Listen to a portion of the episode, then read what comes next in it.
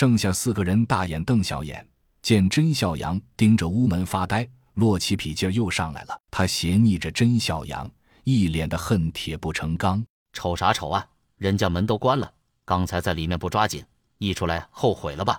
我跟你说呀，男人呢就得有魄力。正在那得意的没完没了，二姐拿拳头在他脑袋上咚的敲了一下，不悦的说道：“说正事，你在这扯什么没用的呢？”洛奇啊了一声，接着懊悔道：“忘了忘了忘了，这儿还有一个呢！错了错了，说正事说正事。”二姐正要发话，见欧阳在一边美滋滋的看着热闹，脸一红，举起拳头给这哥们脑袋上也是一下。这次轮到欧阳抱头，落气偷笑。就在这时，屋门突然开了，刘丽丽走了出来，很平静的说：“到客厅坐着说吧。”众人点头，到客厅坐定。甄妈妈端来了清茶，瞪了甄孝阳一眼，扭头回屋去照顾小糖豆了。二姐看门见山的问道：“说没说什么时候出发？”甄孝阳摇摇头，认真想了想，才说：“可能就是这几天吧，要随时做好准备呢。”二姐点了点头，刚要继续发话，洛奇抢着道：“我说亲，你是真不准备让我去吗？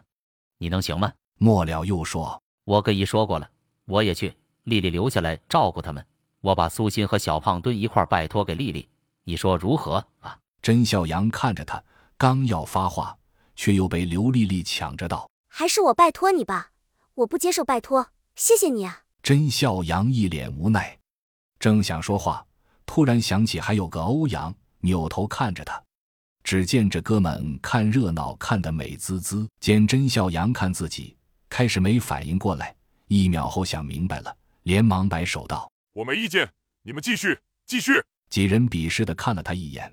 甄孝阳正要说话，突然大门响了。这会儿能是谁呢？众人都很奇怪。甄孝阳打开屋门，门口站着的竟然是哈巴。两人在门口对视了一秒。甄孝阳笑了笑道：“进来坐吧。”哈巴点点头。进门的时候，表情多少有些尴尬。上次的袭击。虽然他没有参加，但都是自己佣兵团队员做的，这干系怎么也逃不干净的。随着甄孝阳进屋，到了客厅一看，愣住了，这么多人，这是开会呢。哈巴看了甄孝阳一眼，低声道：“要不我回头再来。”甄孝阳笑道：“没事，这里都是自己人，我能知道的，他们也一样能知道。你有什么事可以直接说。”哈巴沉吟了一秒。下定决心似的咬了咬牙，重重坐在沙发上，沉思了两秒钟，突然道：“老大，我觉得 XGP 我们不能去。”众人大惊：“为什么？这里面到底有什么问题？”